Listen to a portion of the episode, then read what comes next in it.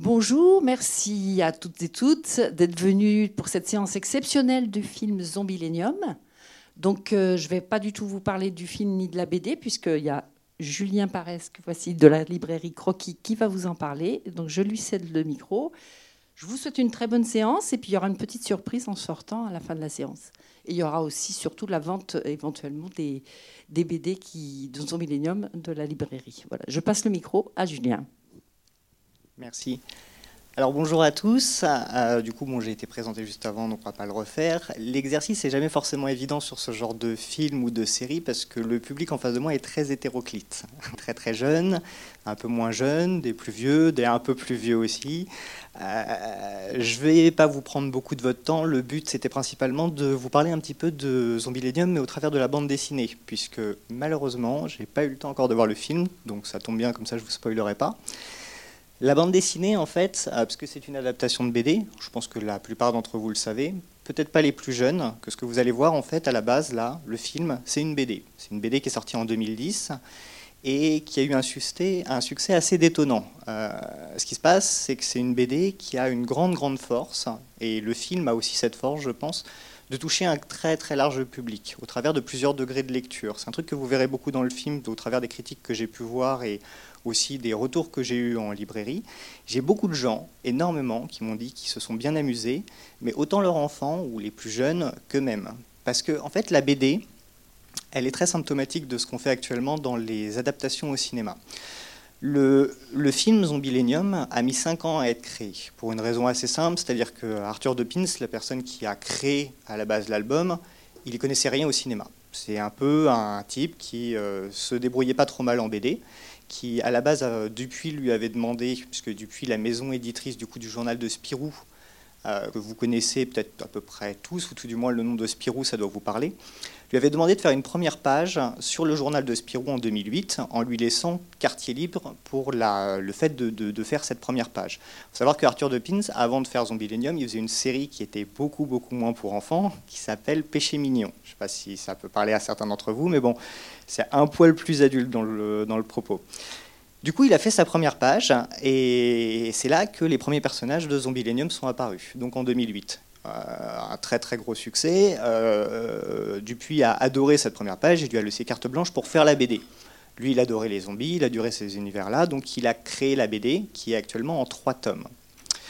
Le film est arrivé peu après, puisqu'en 2012, il s'est dit Ah, bah tiens, j'aimerais bien faire un film problème euh, qui est arrivé assez rapidement, on ne construit pas un film comme on construit une BD. Ça n'a vraiment absolument rien à voir. Ça peut paraître en, premier lieu parce que quand vous écrivez une BD, bah, vous faites juste des dessins, et puis quand vous faites un film d'animation, bah, vous faites juste des dessins. Sauf que dans la construction, dans le plan narratif, dans la durée, dans les possibilités que vous pouvez faire, le nombre de personnes avec qui vous trouvez travailler aussi, c'est immense. Et c'est là que le second réalisateur, qui est Alexis Ducor, est arrivé, quelqu'un qui connaît bien l'animation et qui a aidé du coup Arthur de Pins à réaliser ce film. Ce qui est sympa avec ce film et ce qui est sympa avec la bande dessinée, c'est que c'est un peu une fable moderne. C'est-à-dire que vous allez le voir dans le film, j'imagine, parce que c'est ce que vous voyez dans la bande dessinée. On va suivre un parc d'animation, euh, pardon, un parc d'attractions, pas d'animation, un parc d'attractions où c'est les zombies et les vampires qui le tiennent. Et du coup, les humains viennent dans ce, dans ce parc simplement pour avoir peur, découvrir un, parc euh, qui fait peur.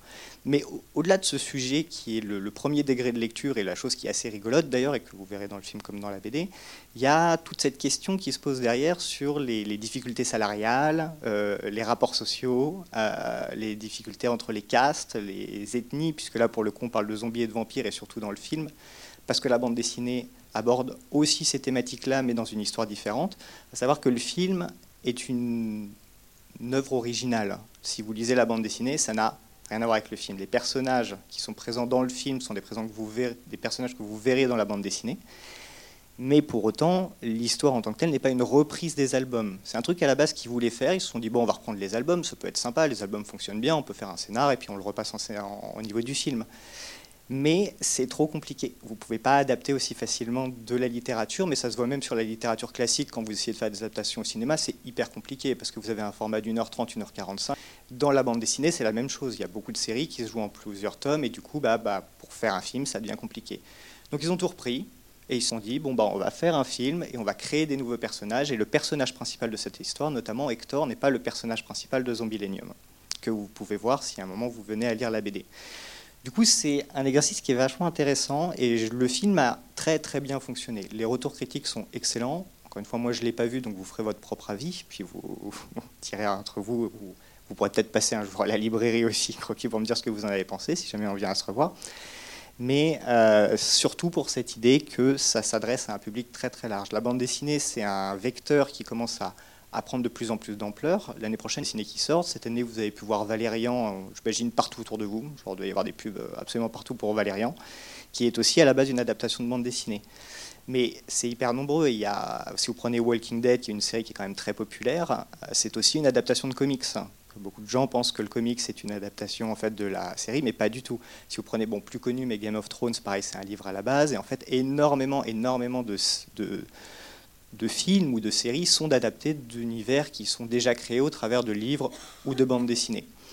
Voilà, j'avais pas grand chose d'autre euh, de plus à vous dire sur euh, Zombie Simplement que je, crois beaucoup et je suis très content en fait que la bande dessinée trouve un autre canal qui soit un canal qui est, je dirais pas plus mainstream, mais c'est vrai que le cinéma a un côté, je sais pas si c'est plus accessible, mais pendant très longtemps la bande dessinée a été cantonnée à une format de lecture pour plus jeunes. Et c'est encore beaucoup le cas. Quand je discute avec des librairies, des collèges ou autres, on me dit que ça s'adresse principalement aux enfants.